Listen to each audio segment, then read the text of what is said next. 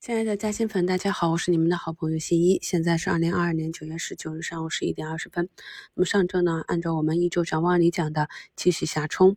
我们在周五的收盘里就讲了周五这样一个图形，接下来的交易日呢必定还有低点。所以今天这个小十字呢，会是一个止跌企稳的位置啊，还是去模仿四月份继续的再来一两根阴线下杀寻底，都是有可能的。毕竟近期的事件比较多。目前盘面上呢，以整车。景点旅游、啤酒消费这些前期跌的比较深的消费板块，反弹领涨。像复排名第一档这个车里面有个赛力斯，就是我们以前看的小康。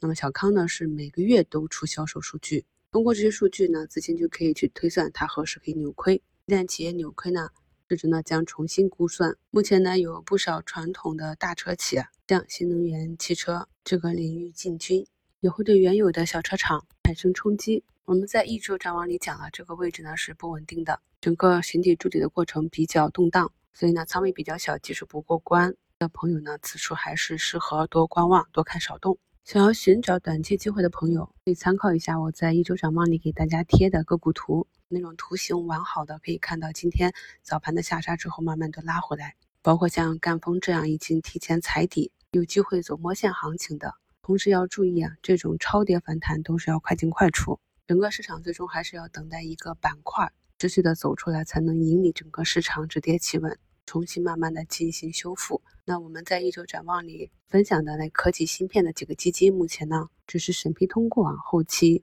资金的入场还需要一段的时间，朋友们也可以自行跟踪。大概的时间点也刚好是大盘挖坑完毕。周末有个什么自称美食家的人啊，说预制菜是垃圾，这也造成了预制菜板块早盘的巨震啊。那么这种不负责任的发言，引发市场的波动啊。那么具体到个股，还是要持续看长期的一个发展状况。我们在去年下半年的一周展望里也讲过，参考日本等国的发展情况，嘴巴和成瘾性的行业依旧是一个长期赛道。可以看到，另外一个跟嘴巴和成瘾性。相关的板块就是啤酒啊、饮料制造，于是今天上涨的板块。今天医美板块集体下杀，这可能是在上周美丽国那边公布要加大高端生物搬到自国研发的这样一个新闻的影响，有部分机构资金担心。那目前呢，没有看到市场上有什么明显的利空。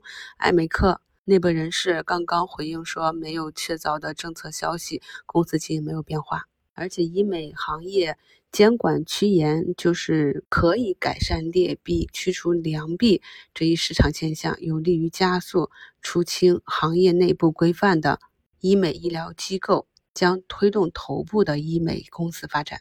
对于不同的投资者，在应对短期大跌所采取的策略是不同的。这个在过去的节目中我们讲过很多次，短线就是要规避风险。对大资金和趋势做一个跟随，而如果中长线看好一家公司，则是要在逆境等待其大跌被市场下杀的机会，逐步的建仓。类似这样的放量大阴线对个股的杀伤力还是比较强的。